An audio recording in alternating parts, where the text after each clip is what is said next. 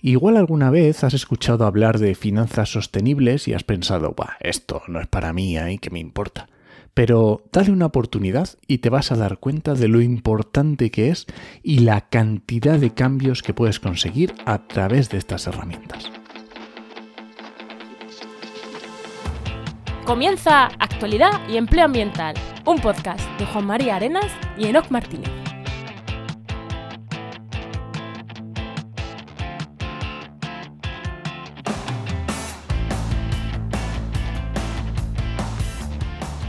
Buenas, soy Juan María Arenas.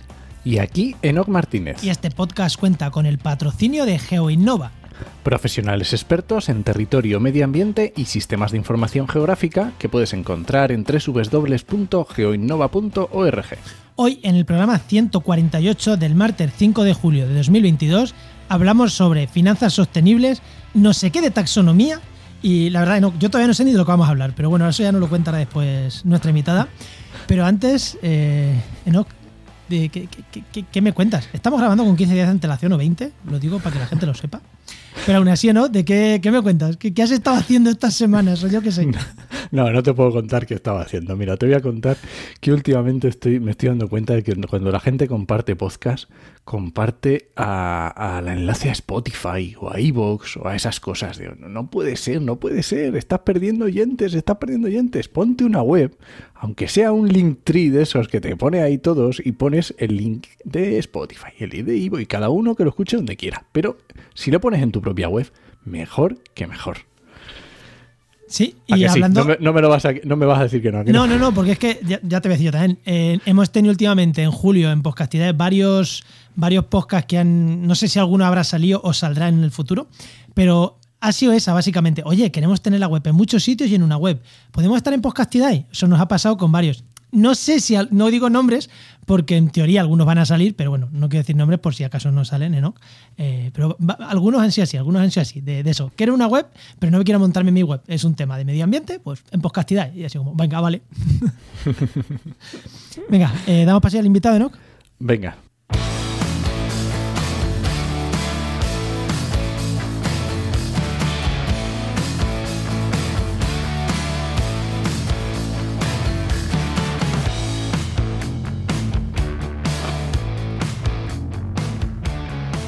Hoy tenemos con nosotros a Verónica Sanz, que es ambientóloga especializada en finanzas sostenibles y en certificaciones de sostenibilidad. Muy buenas, Verónica, ¿qué tal? Muy buenas, pues encantada de estar con vosotros. Ya ya era hora. ganas, ya era hora porque tengo una vida muy ajetreada, sin el COVID, con el COVID más y con varias cositas que se han ido juntando, pero bueno, ya también os digo que habéis tardado mucho en invitarme, yo estaba ya ofendida. La verdad que sí, hay 148 programas Te, tengo, o unos pocos, tengo ¿eh? que decir que yo que sé, veo el calendario, eras de las que estabas ahí, de, hay que, hay que, hay que, hay que, pero, pero no te he contestado y en algún momento dijo, no, oye, aquí tenemos a Verónica, aquí hay que invitarla a hablar de estos temas. Claro, donde hay confianza de asco y me quedo para por si acaso, ¿no? No, por si acaso tampoco, era como, bueno, pues yo qué sé, no, no, no encontramos el momento. Además ya era hora de que viniera una ambientóloga. Sí, que llevábamos muchos programas sin ambientólogos. A lo mejor dos o tres. Siempre. Es que cundimos mucho, ya lo sabes. Bueno, venga, Verónica, te pregunto la, la, pregunta que le hago a todos los invitados. Se la hemos hecho a todos, ¿eh? A europarlamentarios, a John Groizar, a todos.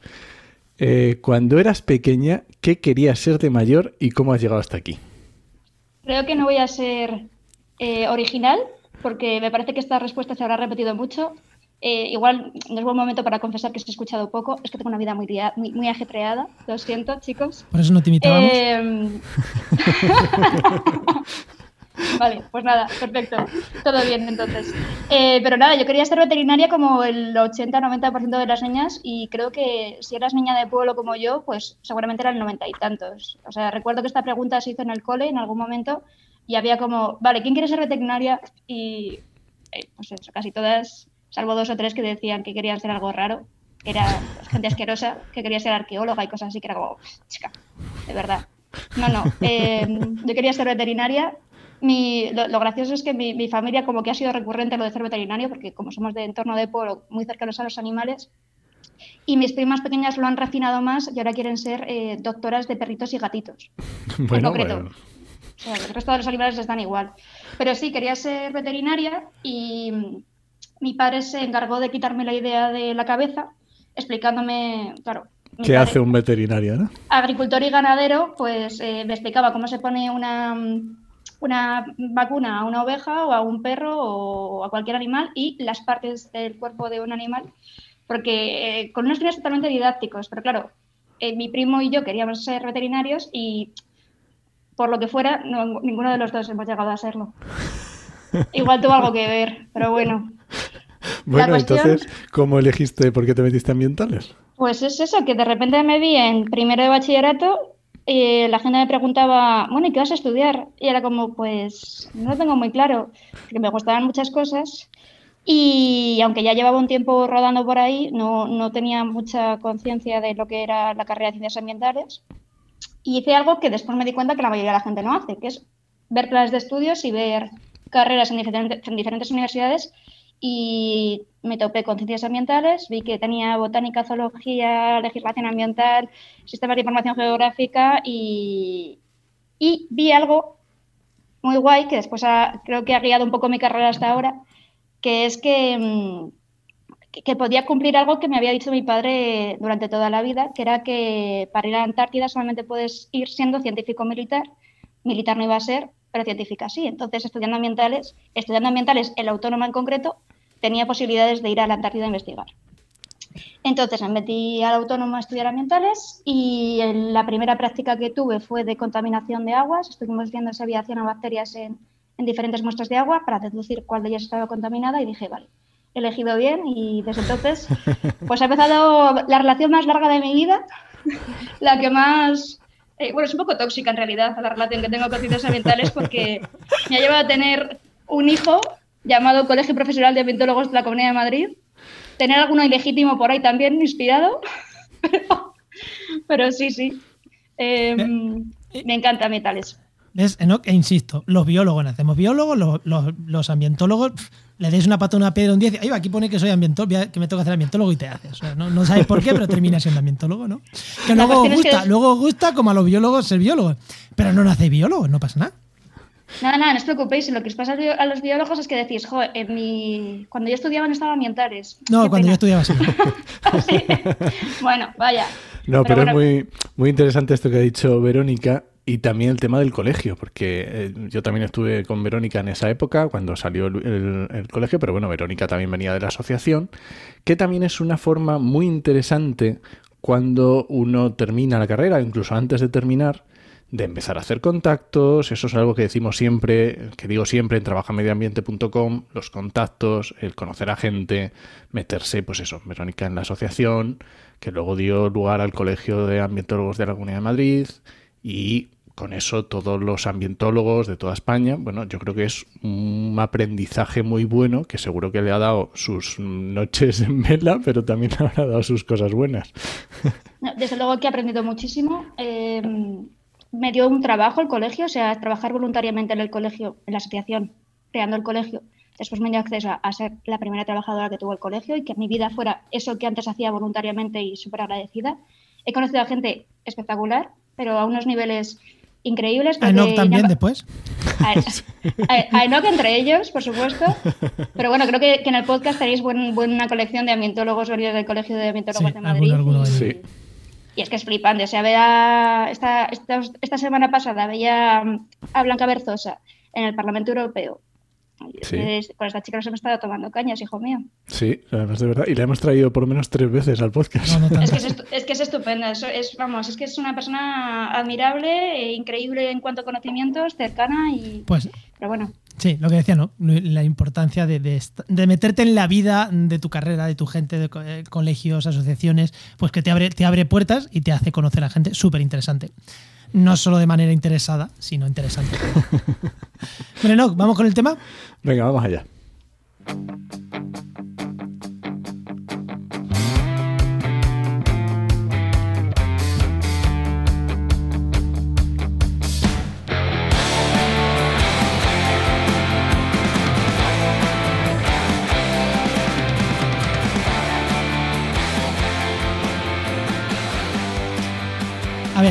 Lo voy a confesar.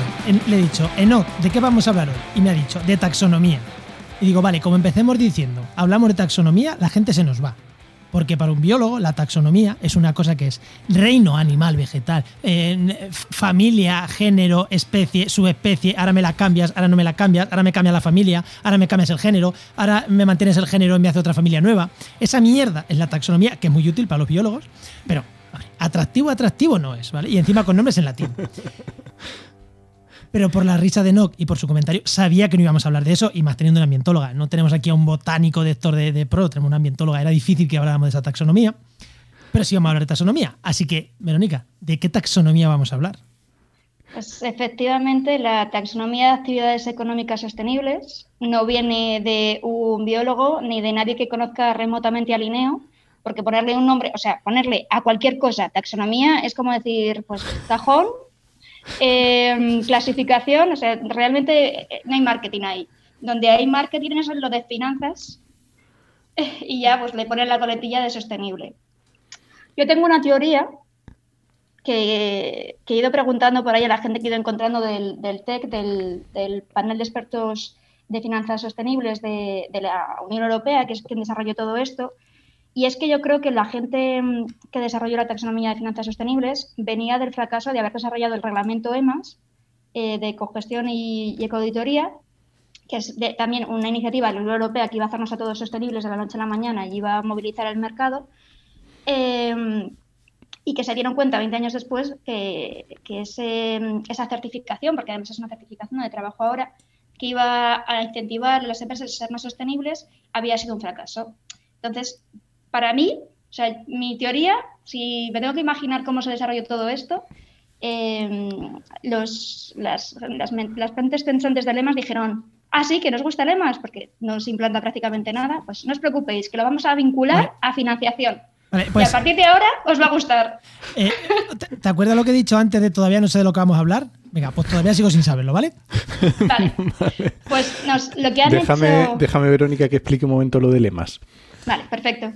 El EMA será un sello europeo que seguro que lo habéis visto alguna vez y si buscáis en Google EMA seguro que os va a aparecer el logotipo y, os va a sonar de algo por lo menos, ¿vale? Pero era una especie de certificación europea que se daba para ciertas, eh, no sé, actividades o productos, bueno, etcétera.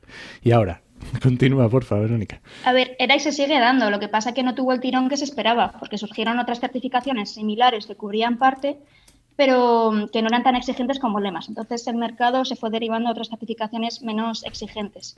Pero el EMA se, se, sigue teniendo muy en cuenta y de hecho con todo esto de la taxonomía, si estás certificado en EMAS, tienes ventajas. Ah, qué bueno. ahora, ahora, las desarrollo.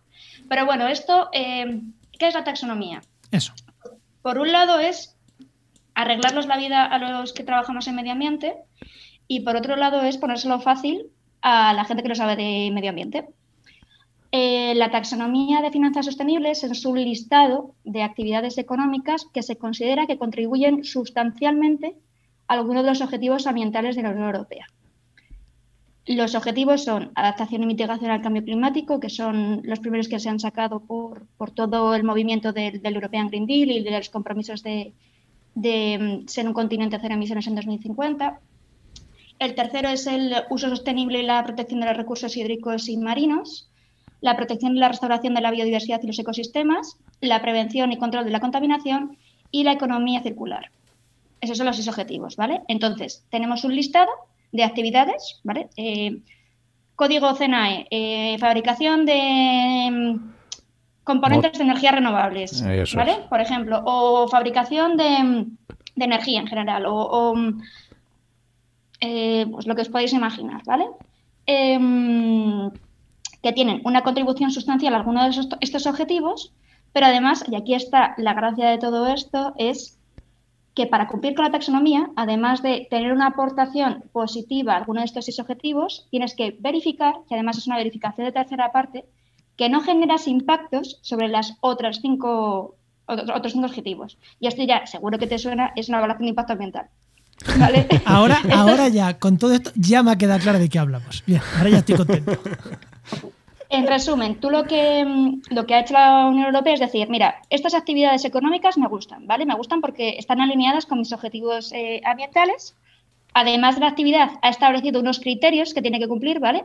Por ejemplo, para la producción de energías renovables les vale con que sea producción de energía renovable, pero si es cualquier otra actividad o otras actividades que pueden generar eh, impactos sustanciales, tiene unos, unos criterios de selección, es decir, unos límites en los que tiene que estar esa actividad económica para considerarte, considerarse que tiene contribución sustancial o no. ¿Vale? Es decir, no vale con ser una actividad económica en sí, sino que además tiene que cumplir con unos criterios. Estos criterios se están haciendo cada vez más exigentes, ¿vale? ¿Qué tipo de criterios son, Verónica? Pues eh, desde el límite de emisiones por kilovatio producido. Vale, vale, vale. Y adicionalmente lo que os comentaba, la valoración del do no significant harm, del no causar daño significativo, A implica que aunque tú estés eh, generando una actividad, pues por ejemplo, eh, fabricando, generando energía eléctrica a partir de aerogeneradores, ¿vale? Que no tiene contribución al cambio climático, pero tienes que valorar el efecto que ha tenido sobre la fauna, la biodiversidad, eh, los ecosistemas marinos, incluso la economía circular. ¿Vale? Vale, Vale, vale. Y además tiene un apartadito que es un poco anecdótico, porque somos la Unión Europea y ya estamos bastante avanzados en esas cosas, que es que tiene que eh, cumplir unas salvaguardas sociales mínimas. ¿vale? Ah, eso está bien, son sí. Basiquísimos del tipo cumplir con las directrices de, de la OCDE o Sí, no, no explotar a tus trabajadores. sí, que nadie te va a admitir que trabaja, que explota a sus trabajadores, por lo menos en la Unión Europea, ¿sabes? Igual. Pero bueno, en esencia es eso, cumplir con una de las actividades y, o sea, estar dentro de ese listado, cumplir con esos criterios de, de validación, cumplir con el no, eh, no causar daño significativo y las salvaguardas sociales mínimas, ¿vale? Entonces, eh, ¿cuál es la, qué es lo guay?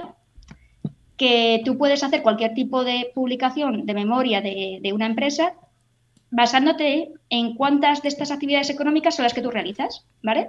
De tal forma que puedes hacer un cálculo de cómo de sostenible por la Unión Europea eres. Y esto, no sé tú, Enoch, pero a mí me quita mucho peso de encima. Como, como técnico de medio ambiente, poder decir, no lo digo yo, no lo digo yo, no digo que sea más o menos sostenible, lo dice la Unión Europea, porque está en esta, en esta reglamentación, con este criterio técnico y cumple con todo esto, ¿vale? Em, Vale. Y además, Y, Sí. y además de que mm, puedas decirlo o de alguna forma puedas eh, tu empresa pueda estar diciendo lo sostenible que es, pues ¿para, es que qué otras, ¿para qué otras cosas sirve? claro, depende de lo sostenible que sea, tendrá más financiación o menos. Todas las, toda la financiación europea viene condicionada a que esté alineado con esas actividades económicas, ¿vale? Y además a todas las entidades financieras se les va a pedir que digan qué porcentaje de sus inversiones se consideran sostenibles en base a taxonomía. De tal forma que se espera, se está pinchando para que las empresas que tienen menos actividades económicas de este tipo vayan virando su, su negocio hacia actividades que contribuyan a los objetivos ambientales de la Unión Europea. Vale, entonces cuando eh, Europa dijo hace poco que el gas y la nuclear eran verdes, Claro, ¿era esto lo que estaba hablando? Esa es la cuestión, que estaban valorando si meter o no la- la- el gas y la energía nuclear dentro de la taxonomía, ¿vale? Eh, claro, cuando, cuando te vas a hacer un listado de actividades sostenibles que con contribución sustancial a, a, a alguno de los objetivos ambientales, cada país de la Unión Europea tiene su pool energético y sus movidas y internas, está, ¿vale? claro. y sus dependencias y sus cosas.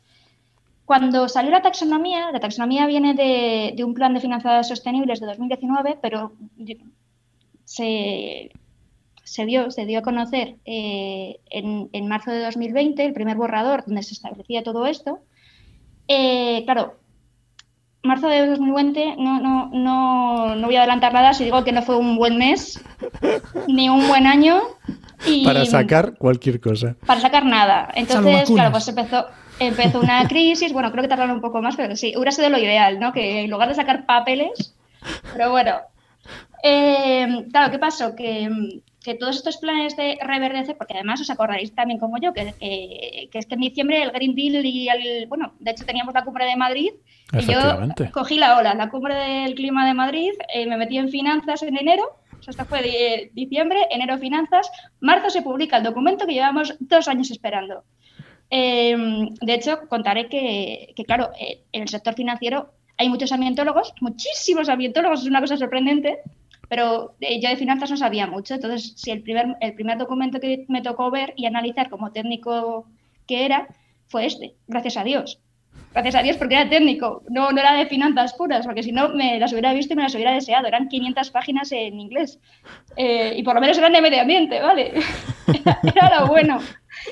Em, entonces, em, claro, ha venido una crisis, ha venido una recesión y el plan de la Unión Europea para rescatar o para fomentar la economía de nuevo em, pasó porque fuera vinculante a estos objetivos, o sea, condicionar la financiación que se reciba para que sea alineada con la taxonomía. ¿Qué pasa? Que, bueno, pues que os voy a contar que no sepáis de nuevas claro, más movidas, ¿no? A unos países les interesan más unas cosas que otras. Y, y además es que sorprendentemente hay países muy dependientes de estas dos energías en concreto y, la, la, respuesta te sorprenderá. O sea, alucinas con, con, joder, te parece que, ya deberíamos tener superado que la energía nuclear y que el gas no son, no son buenas ideas. No son buenas ideas ya teniendo en cuenta que Europa no tiene ni gas natural ni energía ni, ni, uranio, ¿sabes? Metido, no sé, en, el jardín de tu casa, ¿sabes? O sea, no sé, es como de primero de geoestrategia, ¿sabes? Es decir, sé capaz de autoabastecerte energéticamente sin depender de cosas que pasen, porque, no sé, ¿sabes? Llámame loca, pero igual pueden pasar cosas. Y, bueno, pues hubo países que hicieron presión para aceptar, no aceptar, em, porque esta es otra cosa que convendría matizar, no es que se acepten como sostenibles, sino que se aceptan como de transición, ¿vale? Aceptamos pulpo como animal de compañía durante un tiempo con la condición de que os vayáis preparando porque vamos a cortar el grifo. ¿Vale? dicho, dicho muy coloquialmente. bueno, y también hay que tener en cuenta que a día de hoy que estamos grabando, eh, mediados de junio, todavía no se sabe si esto se va a aprobar o no. O sea, que es que se dijo en su momento, ya se ha aprobado, pero esto lleva un camino largo como todo en la Unión Europea. Sí, está bien que digas además lo de la fecha porque esto es terriblemente volátil. Y el, verano, los meses de, de, calor les gusta muchísimo para publicar cosas. Entonces, em, hay varias cosas sobre la mesa, porque ya que ahí empieza otra, otra, otro debate que para mí es muy interesante. Eh, un, detalle, un detalle, un segundo, que hacer aquí un apunte político eh, tonto, pero creo que es importante. Cuando Verónica dice que el verano le gusta para probar cosas, eh, no es porque ella se lo tenga que estudiar en verano, que le va a joder si lo tiene que mirar en verano, sino que es una estrategia bastante de cuando algo puede ser conflictivo, es muy normal aprovechar, aprobarlo en momentos en los que hay menos presión mediática. Y el verano es uno de esos. O sea, que no es que tengan mala leche, es que igual lo hacen a ahora. ¿eh? eh no sé si este será el caso, pero cuando veáis cosas publicadas, mm, llegando a Navidad, llegando al verano, sospechar, sospechar mm, el por qué se hace en ese momento. Bueno, eso lo ha dicho él, está grabado. Juan, Juan lo ha dicho Juan, ¿vale? Eh, abogados, por favor, tened este clip aquí. Eh, sí, es bastante habitual que, pues por lo que sea, por lo que sea, se publiquen cosas como muy vinculantes eh, en agosto y sin hacer mucho ruido. Porque como no nos leemos el BOE, como nos leemos el, hilo de Twitter, pues eh, pasan estas cosas. Y bueno, a lo que iba, claro, con todo el revuelo de yo soy una empresa, las actividades económicas que yo realizo no están incluidas en este listado porque no se consideran prioritarias, pero tengo actividades verde, ha, surgido la revolución de las taxonomías y ahora hay en camino una, una mm, taxonomía de transición, ¿vale? Y hay una economía, una taxonomía, perdón, de eh, actividades negativas. Es decir, que igual que la taxonomía tal como, la conocemos ahora, eh, es un listado de actividades con contribución sustancial a alguno de los objetivos, hay una taxonomía marrón, que se llama, de actividades que contribuyen sustancialmente negativamente, está en proceso de elaboración, ¿vale? Eh, a, este, mm, a estos objetivos, es decir, tenemos la lista verde, la lista marrón y después hay una lista de transición. Eh, y dentro de esta lista de, transición se está recogiendo que haya actividades que puedan tener potencial inocuo, ¿vale? O sea, no es lo mismo que yo genere energía a partir de combustibles fósiles en un 50% de la actividad económica y en el otro 50% tengo un museo, ¿vale? Por ejemplo, que, a ver, es raro, ¿vale? Pero pensemos en que estos son super holdings de mega empresas inmensas que... Que tienen 18.000 cosas en las que se dedican, sí. Eso es, que lo mismo tienen una generación de energía a partir de hidroeléctricas, de renovables 100%, de carbón en el 50%, ¿vale? Entonces, que se establezca o sea, que se cuantifique, que puedas seleccionar específicamente qué actividades económicas son o, blancas o negras o sí, o ni fu ni fa, sí. Perdón, me estoy equivocando de colores. O verdes, o, marrones, o blancas, ¿vale? Eh, y, que haya eh, actividades en, transición, que serían amarillas, ¿vale? Que serían esas, esas actividades que no cumplen a día de hoy, pero que con un plan de acción podrían llegar a cumplir. ¿Y ahí estarían, ahí dónde estaría la nuclear y el gas? En principio, si las cosas no cambian mucho, estarían ahí. Estarían, ni siquiera estarían ahí, ¿vale? Estarían en un pseudolimbo en el que por las condiciones eh, se han metido como de transición, pero con visos a que desaparezcan pronto. O sea, ni siquiera yo creo que ni siquiera se van a meter en decir que son de transición. O sea, sí que está aprobado el, o sea, es que está publicado eh, el, acto delegado que regula esto, pero bueno, lo de transición lo dicen con la boquita pequeña, ¿vale? No, me gustaría que, la idea fuera que otras actividades de transición de verdad puedan ser tan así, ¿vale? Porque sí que es cierto que puede ser una buena alternativa para transicionar hacia otros sistemas económicos, pero realmente vamos a ver, mm, es que es como un poco, entiendo que la gente entrará en, cortocircuito cuando le decían que se estaba valorando que el gas natural y que la, y que la energía nuclear entraran en este pool. Pero es eso, no, es, no se considera actividad sostenible, se considera, mm, bueno, pues una cosita un poco especial. Vale, Verónica, y una vez que ya hemos aprendido este, que son estos listados, donde bueno, hay una valoración de cuánto de, vamos a decir, de sostenible es una actividad o una empresa, que decimos que puede acceder a una financiación, a una serie de, pues ya sea ayudas europeas o, o bancos, porque les interesará que cada vez sus inversiones sean cada vez más sostenibles. Eso luego, traduciéndolo a nuestro día a día, al nivel ciudadano, ¿nos llega algo o no nos llega nada? Pues mira, dentro del paquete de finanzas sostenibles, me alegra que me hagas esta pregunta, porque en el hipotético caso de que alguno de los, bueno, voy a hablar por mí y por Enoch, creo, a Juan no le conozco tanto, pero en el hipotético caso de que tuviéramos dinero, no sé, Juan, si me, me he aventurado mucho, pero ahí, lo dejo. No sé, cuánto da este, este podcast, a mí no, me ha pagado nadie nada, ¿vale? Eh, pues eso, eso, a, razón de eso, ¿vale? Vale, pues a razón de eso, si tuviéramos algo que invertir, separamos a, a nuestro banco y dijéramos, tengo 3.000 euritos para invertir en algo, eh, igual que te tienen que hacer un análisis de riesgos, ¿vale? O sea, que hacerte un perfil de riesgo y preguntarte cómo de... Esto es muy gracioso también, porque... Mm, al inversor que es eh, menos arriesgado le llaman conservador. Que mi padre me dice que, es conservacionista y le digo, no, papá, eso es otra cosa. ¿Vale? Sí, eres conservacionista, además eres conservador, pero el perfil de, riesgo bajo es conservador. Pero al que tiene alto riesgo eh, le llaman, no le llaman temerario, no le llaman cabeza loca, no, le llaman audaz. ¿Vale?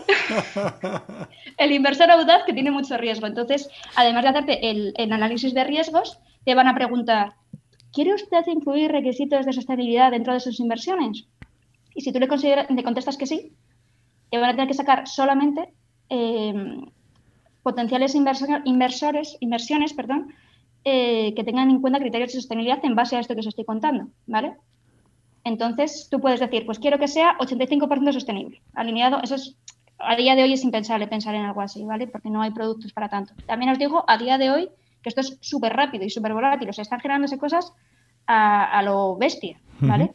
De hecho, mira, hoy estaba haciendo una historia de huella de carbono y para calcular la huella de carbono ya hay empresas eléctricas que su, contribución al cambio climático, o sea, sus gases de efecto invernadero generados son cero. Eh, energía 100% renovable cuantificada a efectos legales. Es decir, que tú puedes tener una, una energética que sea 100% renovable y que eso sea y que tu inversión sea 100% alineada con la taxonomía si inviertes en esa empresa. Eh, pero bueno, a día de hoy decir que 85% es bastante elevado.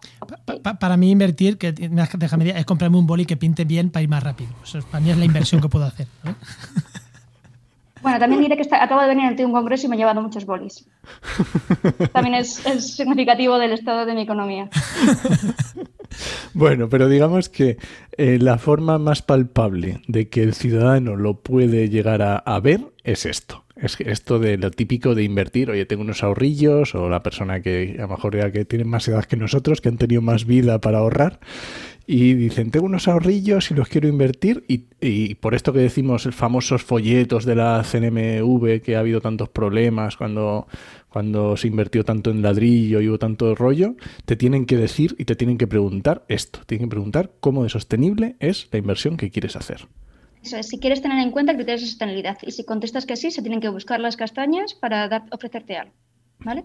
Y esto es en cualquier entidad bancaria. La cuestión es que, claro, que tú le pidas a un banquero que te diga cómo es sostenible es esto, pues va a tardar un poquito en materializarse. Y siempre teniendo en cuenta que ese informe de alineación con la taxonomía lo va a hacer un técnico de medio ambiente, lo va a hacer gente específica de medio ambiente, porque es muy difícil de calcular realmente. O sea, es como una, una un estado de información no financiera a lo bruto. O sea, eh, tiene que ser muy preciso porque lo que tiene que valorar al final la empresa que invierte es cuánto riesgo tengo si invierto en ti y no, y no invierto en ti, o si invierto al contrario, porque implica que los riesgos ambientales son riesgos financieros y si tú eres menos sostenible, yo voy a ganar menos.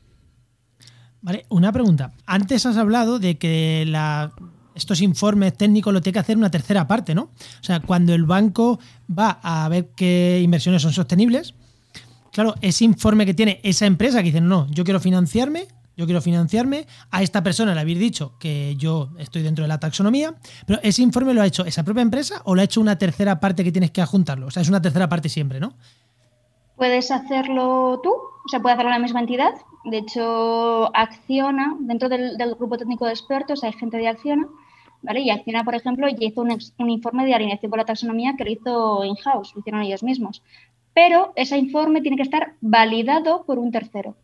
Vale, vale, vale. Vale. Es más, esto pensad a qué se debe esto. Al final, las propias entidades financieras o las propias entidades que piden, porque claro, esto es una cadena para que una empresa energética eh, responda cómo de alineado está la autonomía, tiene que tirar aguas arriba y preguntar a sus proveedores. Entonces, y, y por ejemplo, tendrá que reportar a los accionistas que tengan. Es decir, esto se encadena todo y al final, pues mm, se puede dar el caso que un productor fabricante de tornillos de Mota del Cuervo tenga que reportar en base a taxonomía, ¿vale? Porque se lo pide su, su cliente. Entonces, em, el propio sistema entiende que, tiene que buscar a alguien cualificado para validar estas informaciones de tercera parte, o sea, estas, estas, estas memorias, ¿vale? Y por eso requiere la validación de tercera parte. O sea, que lo puedes hacer tú, pero tienen que validarte, ¿vale? Eso es, y que tiene que validarlo una persona competente para validar estas cosas, ¿vale? Sí, habrá, habrá, quien lo haga, empresas que lo hagan o...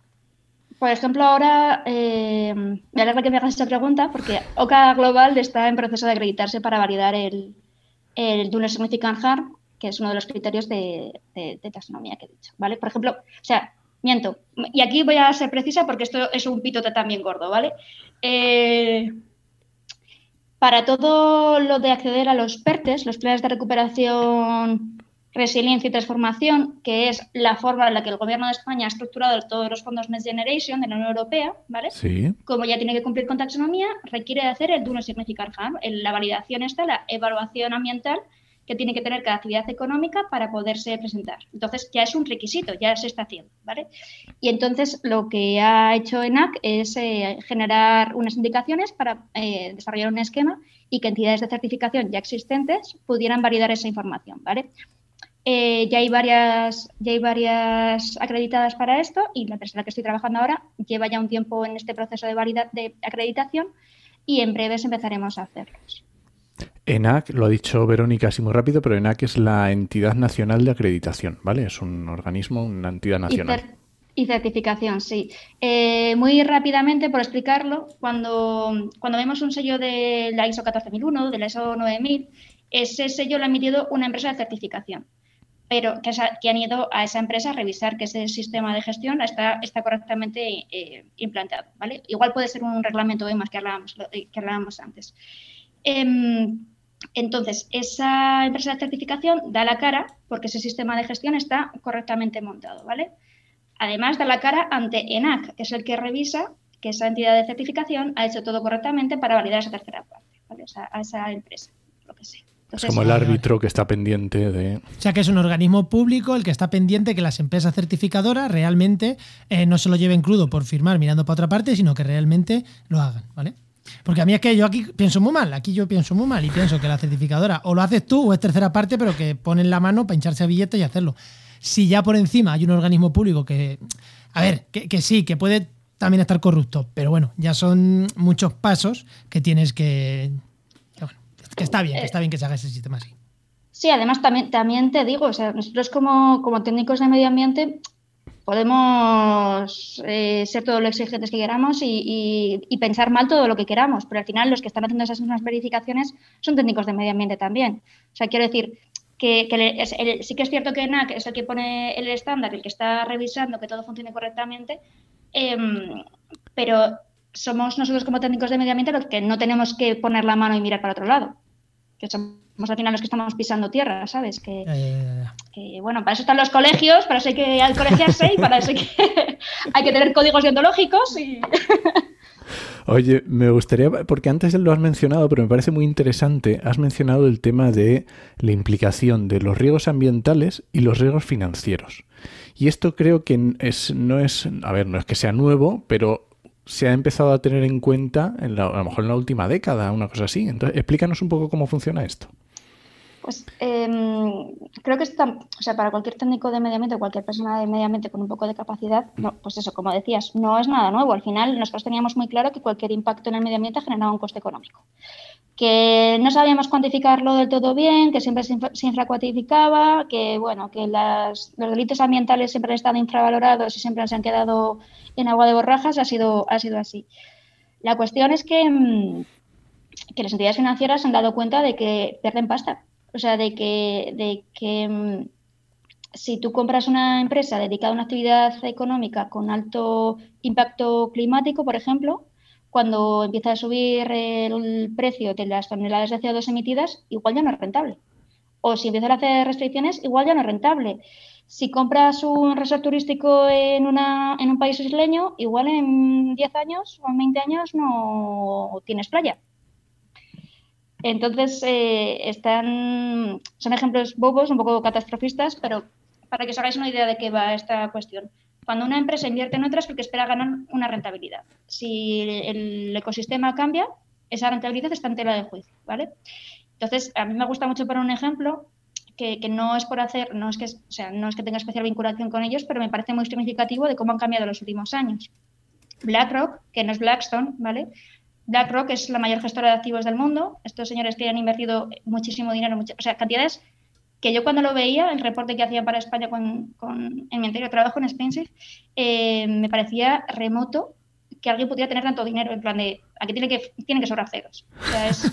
es, que son cantidades a las que el público general no estamos acostumbrados. Yo no soy financiera, entonces estas cosas me, me pillaban como muy de, sorpresa. Entonces era como, pero ¿estáis seguros? ¿Cuántos bolis se compra con esto, no? ¿Cuántos bolis se compra? Muchísimo dinero, o sea, cantidades brutales de dinero. Y este señor es un tío muy listo que todos los años escribe una carta a los, a los CEOs de las empresas en las que invierte. O sea, es un tío que tiene mucho dinero, tiene la llave de financiación de muchísimas empresas a lo largo de todo el mundo y les manda una carta diciendo, feliz año. Siempre la manda por enero, febrero, así. Feliz año. Para este año hemos decidido que, pues hace tres años decidió que los, rasgos, los riesgos climáticos eran riesgos financieros y que los iba a tener muy en cuenta. El año pasado el año pasado escribió diciendo, ¿os acordáis que os había dicho que los riesgos financieros eran los riesgos climáticos eran riesgos financieros? Pues ahora, a todas las empresas que invierto, vais a tener que calcularme el impacto climático que tenéis y un plan de acción para decirme a mí cómo eh, vais a contener un plan de contingencia para eh, de adaptación al cambio climático, ¿vale? De cómo de cómo mm, vais a actuar para reducir esos impactos que pueda tener el cambio climático sobre vosotros y sobre vuestra actividad. Y este último año, que es muy gracioso, ha dicho, y no os equivoquéis, que esto no es porque sea buenista ni ecologista ni nada de eso, que esto es porque soy capitalista, no quiero perder un chavo y haced el favor de tener en cuenta los riesgos climáticos porque son pasta y pasta que yo voy a perder y que vosotros no vais a perder. traducción libre, pero un poco es lo que viene diciendo. Eh, eh, con tu inglés, has traducido con tu inglés lo que tú entiendes, ¿no? De su discurso. Está en castellano, si la queréis ver, ver eh, está por ahí subida. Eh, pero sí, o sea, viene diciendo, o sea, además es que es muy gracioso porque el título que ha, puesto es como el poder del, capitalismo, que en realidad, es como muy chocante, pero realmente es que este tío ha entendido que si no tienes en cuenta el medio ambiente, no hay capitalismo que valga. Y este tío quiere seguir ganando pasta, como toda la gente que se dedica al sistema financiero. Quiere ganar dinero y quiere ganar dinero cuanto más mejor. Y al final es eso, que integras los impactos ambientales o, o te arruinas. Este señor es el Larry Fink, este famoso, ¿no? Sí. Este es el, hizo un, capítulo del podcast de Vendrán Suaves, Paula Baldó, otra ambientóloga, eh, contando, creo que fue en el 2020, que debía ser esta primera carta de, que has comentado, que ha comentado Verónica. Sí, dejaremos en la nota del programa el, podcast ese, pues si alguien lo quiere, lo quiere escuchar. Sí, sí, eh, me acuerdo de escucharlo ese en concreto, porque después Paula me, invitó a su podcast. También, por favor, enlazarlo y ponéis el mío, ¿vale? Venga, lo em, busco. Venga, lo ponemos también, vale. Y la cosa es esa, que, joder, puede parecer un farol, pero tío, que están obligando a reportar en base a riesgos climáticos, ¿eh?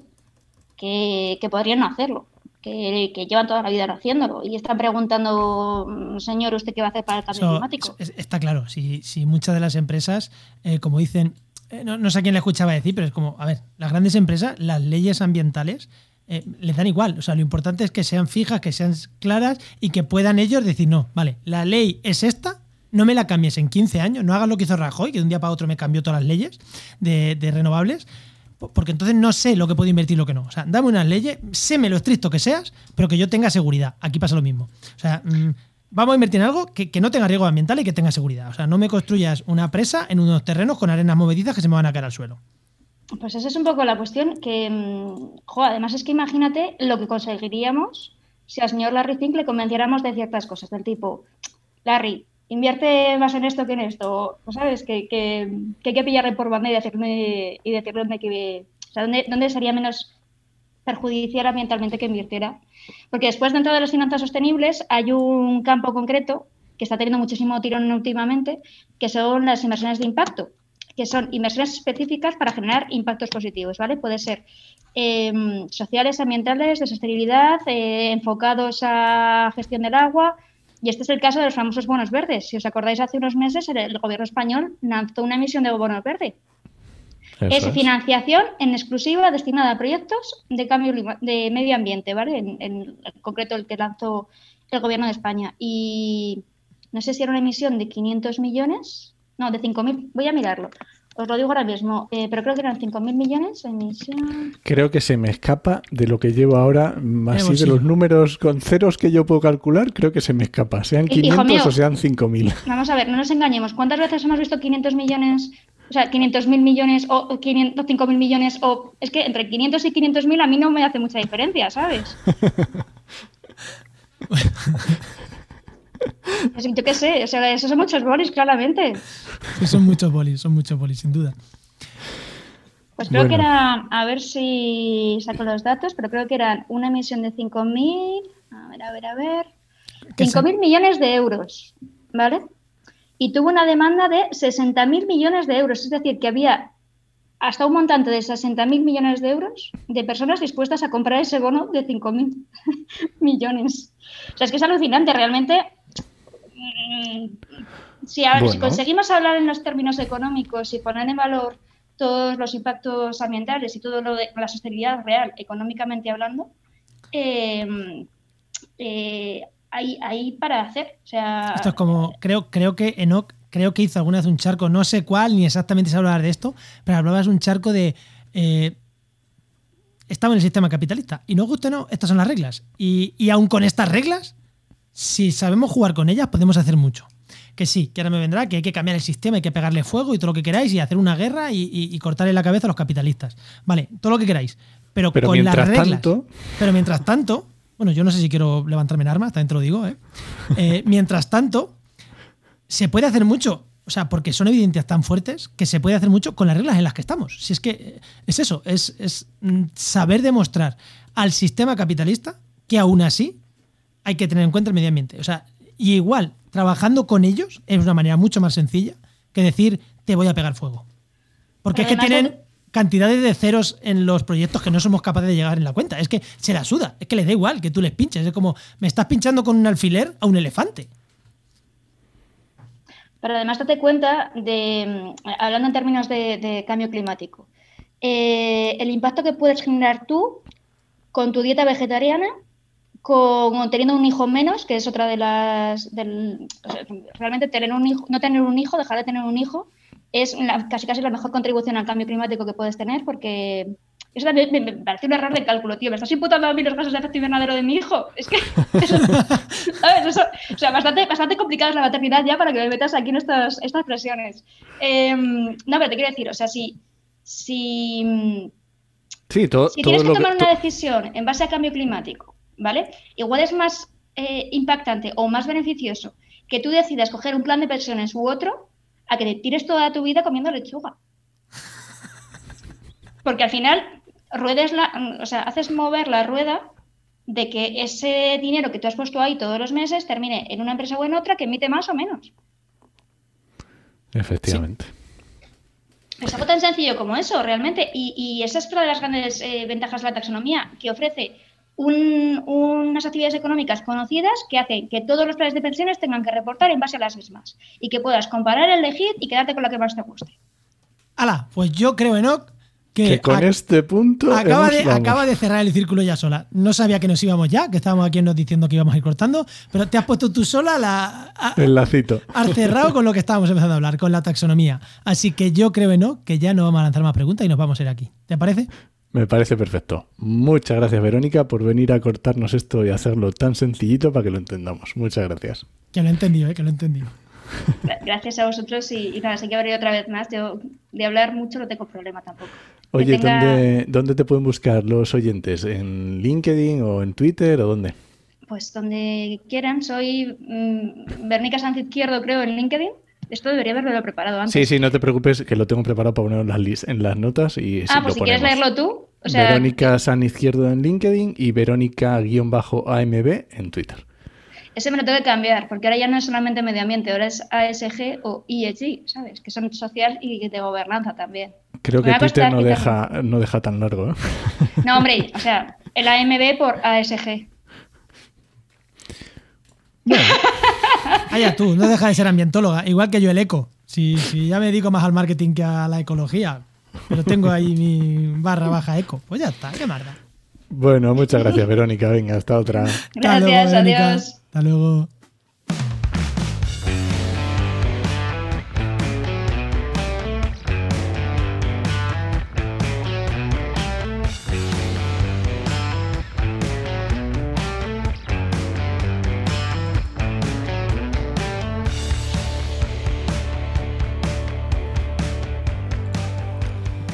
Bueno, pues vamos ya llegando al final, pero antes, antes de irnos como siempre, tenemos por aquí a nuestro amigo Luis Quesada de Heinova.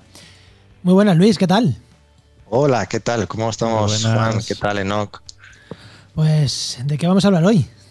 Pues mira, estamos todo el día hablando que si cartografía para arriba, que si cartografía para abajo, que tal, que si los mapas de no sé qué, que si los mapas de inundación, que si los mapas de riesgos. Pero ¿dónde narices encontramos toda esa cartografía? ¿La tienes que llevar bajo el brazo o se compra en la farmacia? ¿Cómo es esto? Bueno, a ver, eh, sí que es cierto. De hecho, el otro día estuvimos hablando de esto un poquito, del tema cartográfico. Eh, a ver, existen muchos sitios eh, y cada vez más por lo menos aquí, sobre todo en Europa y en España, eh, tenemos que ser agradecidos. Si obviamos grandes agujeros como Castilla-La Mancha y eh, que en el cual, bueno, pues eh, podemos encontrar mucha información temática ambiental eh, de todo tipo, de tipo de fauna, de tipo de salud, población, eh, factores climáticos, de temas paisajes, es decir, hay muchísimos sitios, bueno, muchísimos no, pero hay muchos sitios donde ya está toda esta cartografía, donde se puede recopilar, donde se puede descargar, ¿vale? Y, em, y poder incorporarla a nuestros propios estudios, claro. ¿Y hay que buscar en Google, poner cartografía a todos estos sitios pequeñitos? ¿O, no, es tan sencillo? Mira, seguro que me meto un montón de virus. Bueno, verás, verás. No, hay sitios que son oficiales, hombre. no te vayas al rincón del vago. sí, pero que, eh, para encontrarla eso Google y después irte a un sitio oficial. Lo, más importante eh, es que conozcas cuáles son los básicos. Eh, evidentemente, Vamos a empezar por lo que son las infraestructuras de datos espaciales, donde tienes toda la información prácticamente, ¿vale?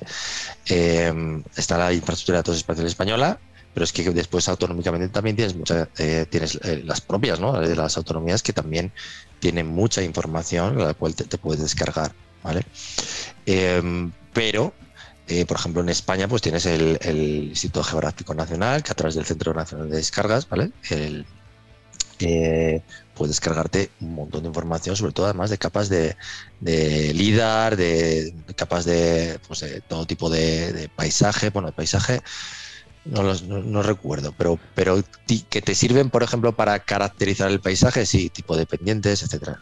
¿Vale? Es decir, hay mucha información que ya tienes eh, descargable, ¿vale? Por ejemplo, tú te vas al ministerio ¿vale? De eh, Almiteco y evidentemente puedes descargarte ahí eh, información de agricultura, de desarrollo rural, de ganadería, de pesca, alimentación, de, paisaje, que estamos hablando de ese tipo, puedes, puedes descargarte mucha información. Esto estamos hablando de, información cartográfica de, ámbito nacional, ¿vale? En ese sentido.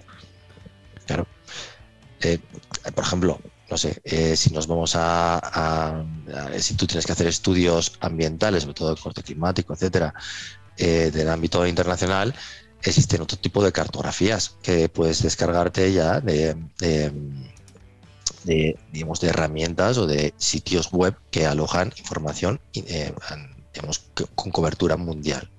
supongo que ahí el detalle ya será más difícil, ¿no? Si quieres la de un pueblo en concreto, igual es. Claro, a ver, sí, pero cada evidentemente la información mm, no puede tener la misma precisión, pero sí que es cierto que cada vez la, precisión es mucho mejor. Por ejemplo, a ver qué podemos eh, a ver que eh, Global Climate eh, Monitor, ¿vale? Es un sitio donde puedes descargarte información.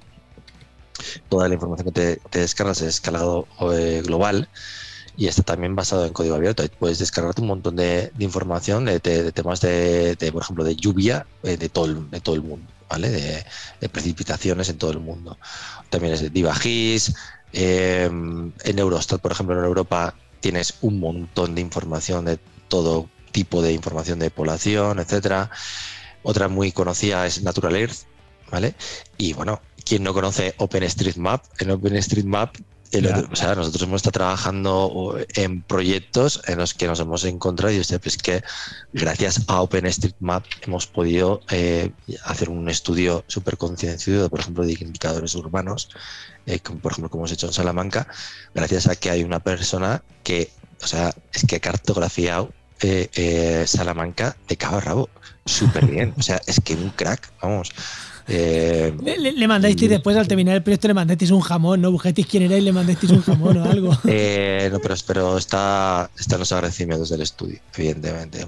OpenStreetMap es una de las principales herramientas cartográficas. Pues eh, si quieres, Luis, nos lo vamos a apuntar. Luis, si te parece, y otro día nos cuentas bien cómo funciona lo de OpenStreetMap, que creo que no nos lo has contado. Lo vamos a apuntar para otro día. ¿Seguro? Pues mira que nos contado ya cosas. Es que no me suena, no me suena. Lo vamos a apuntar, lo vamos a revisar. Claro, claro, no, hay, problema, no hay problema. hay otro sitio donde también puedes encontrar mucha información, que es en el portal de datos abiertos de España, ¿vale? En datos.gov.es, ¿vale? Ahí también puedes encontrar eh, bastante información de todo tipo. ¿vale? Sí, que, la habrá que estar georreferenciada. ¿Qué? Que la habrá que estar georreferenciada y otra que no, pero vamos, que... Eh, efectivamente, efectivamente. buscas, tienes que buscar como información georreferenciada y ahí tienes, te puedes encontrar. Y Google, Google eh, también tiene un portal de datos abiertos impresionante, ¿vale? Eh, ah, bueno, y otra también, eh, hablando de Google, con Google Earth Engine también puedes hacer un montón de cosas, también puedes tirar de, esa, de toda la información que tiene Google, desde que puedes capturar desde Google Earth Engine de todas estas plataformas, ¿vale? Es decir, que realmente hay muchísima información que te puedes descargar para poder realizar tus estudios. O sea que el problema no va a ser encontrar información, el problema va a ser seleccionar la chula, la mejor, la última versión. Bueno, eh, el problema va a ser eh, si, nos, si, si, obviamos Castilla-La Mancha, es que yo con Castilla-La Mancha tengo un, bueno, yo y cualquiera que ya trabajo ahí. Eh, si, eh, si obviamos este caso, ¿vale? eh, ojo, que tienen información, ¿eh? Que, pero que evidentemente no tienen nada en comparación con, no sé, con Que- casos so- como somos- Navarra, somos Euskadi. somos eh, pobres. co- co- bueno, pero es que, es que, bueno, eh, es que no conozco a nadie que no diga, no opine lo mismo. La verdad es que se podía poner un poco las pilas. Eh, Pues mira, tenemos aquí a uno que vive en Castilla-La Mancha y un castellano manchego, aunque no vivo allí. O sea que ya intentaremos nosotros hacer presión, no sé cómo, pero la intentaremos hacer.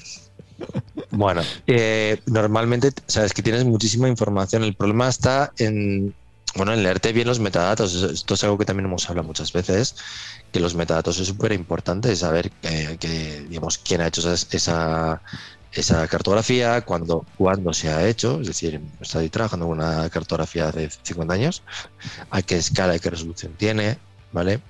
Es decir, todo ese tipo de cómo han sido las modificaciones, y si tienes algún problema con esa cartografía, normalmente te pone eh, el contacto de, De la persona. de la persona que ah, ha editado o, que está encargada de esa cartografía y te puedes poner en contacto con ella para preguntarle o, pedirle información si, si hay una actualización, etcétera. Porque muchas veces que los propios departamentos tienen esa cartografía actualizada, pero no la han colgado, ¿vale? Por lo que sea, por lo que sea. Porque estén en Castilla-La Mancha o por cualquier otra cosa. Bueno, yo no estoy hablando ya de Castilla-La Mancha, pero prefiero porque hay muchas veces pues que mm, por lo que sea, o porque no han sido aprobadas, o porque no han sido corregidas, o porque por lo que sea, pues no están actualizadas, ¿vale? Y están esperando a que se actualicen o por lo que sea, pues a que cambie, no sé. a que haya un nuevo gobierno o cosas de esas, ¿vale? Para sacar nuevas actualizaciones, bueno, esas cosas pasan. ¿eh? Sí, Pero- esas cosas pasan, sí. La administración es así. Espérate, espérate. Ese tipo de cuestiones pasan. Pero bueno, eh, yo sigo diciendo que creo que eh, desde hace, yo creo que 5 o 10 años no hay tanta, tantos problemas para poder elaborar tus propios estudios cartográficos. Ojo, esto no quita que al final tengas que ir con tu con tu con tu tablet o con tu móvil donde tengas cargado tu QGIS y tu proyecto con QFIL lo que sea y así pues bueno pues eh, poder revisar con tus fotos de campo meter toda la información ir a- y revisar toda esa información cartográfica in situ que porque al final tienes que validar todo lo que estás viendo en gabinete ¿vale? Como nos decías la semana en gabinete y después qué que como nos decía la semana pasada, que sí, que tú puedes ver una cosa, pero luego es el policial que te dice que no, que no, que se inunda en este punto. Ah, son los planes de emergencia. Claro, que, Sí, que nos hablabas de eso. ¿no? Que- sí, sí, sí, sí, efectivamente, efectivamente. Bueno, claro, es que la cartografía nos puede mentir de muchas formas. Una de las formas, evidentemente, es que cuando se elabora la cartografía se hace con una resolución o con, eh, si tú, por ejemplo, estás haciendo cartografías en las que has trabajado con un LIDAR a 5 metros, ¿vale? O con un modelo digital a 5 metros, pues no es lo mismo que estés trabajando con un LIDAR a 20 centímetros o con una, con una cartografía que hayas hecho un levantamiento topográfico de un centímetro. sí. Efectivamente. ¿Sabes? Eh, claro, evidentemente toda la precisión que gana la- el modelo a la hora de generar em, hasta dónde va a llegar el agua, pues evidentemente no será la misma, ¿sabes? Tampoco tiene en cuenta pues que se, las cañerías eh, o que las tuberías se, se, se puedan em, ¿cómo se pican. Sí. Sí, o se pican o, o se, se- digamos que ay, Colapsan. no la- se colapsan hostia, estoy fino hoy ¿eh? Y que realmente pues no pueda de- de- desahogar el agua y, y salte Sí, sí. por otro lado. que por mucho que lo pongan en el mapa, por mucho que lo Claro. pongan en el mapa. Bueno, Luis, pues nada, pues como siempre, un placer. Eh, vamos a dejar en nota del mío. programa un artículo que tenéis vosotros publicado, que hay publicado en Genova, Sí. sobre cartografía a nivel mundial. Eh, toda la que has recomendado a nivel mundial y otra mucha. Ahí hay, creo que 13 ahora mismo repositorios de cartografía mundial bastante potentes. Y vamos a dejarlo ahí por si alguien quiere. Seguro que estarán las que he dicho. Sí, sí, sí, están, sí. Sí. Sí, Que, es que hay un montón, pues nada, ¿eh? Luis, lo dejamos en Muchas nota del gracias. programa y hasta la próxima. Venga, Juan, a la NOC, a yo. Pues recuerda que esta sección te llega gracias a nuestro patrocinador, a GeoInnova, Profesionales expertos en territorio, medio ambiente y sistemas de información geográfica. que puedes encontrar en www.geoinnova.org.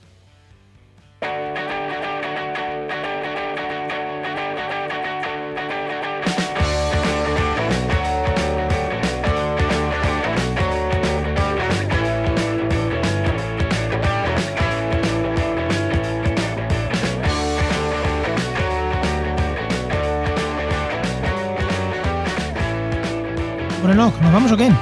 Pues sí, vámonos, ¿no? ¿Me dejas que te recomiende un podcast antes? Venga, vale. Pues mira, te voy a recomendar el podcast que se llama El futuro del trabajo. ¿Otra vez? Y Y eso sí, pero esta vez te quiero eh, recomendar un episodio concreto que es el 141, sobre la semana laboral de cuatro días que está muy muy interesante los movimientos que está haciendo, que está viendo en empresas, los diferentes tipos, cómo se lo toma en diferentes gobiernos, mm, tiene está muy chulo. Pues nada, nada, lo escucharemos, lo escucharemos. Muy bien, pues nada, nos vamos ya. Venga, vámonos. Este podcast pertenece a la red de podcast Podcastidae, la red de podcast de ciencia, medio ambiente y naturaleza. Y muchísimas gracias por compartir este programa. Muchísimas gracias por dejarnos preguntas. Si queréis dejarnos preguntas sobre este tema de hoy, que es que es denso, dejadnos preguntas que se las transmitiremos a, a Verónica o si hace falta la volvemos a traer, que se ha quedado con ganas de venir. ¿ya? Se ha quedado con ganas de hablarnos la muchacha. Pues la traemos otra vez. Otra vez, otra vez. Pues muchas gracias. Pues nada, nos escuchamos en el siguiente programa de actualidad y empleo ambiental. Nos escuchamos. Adiós.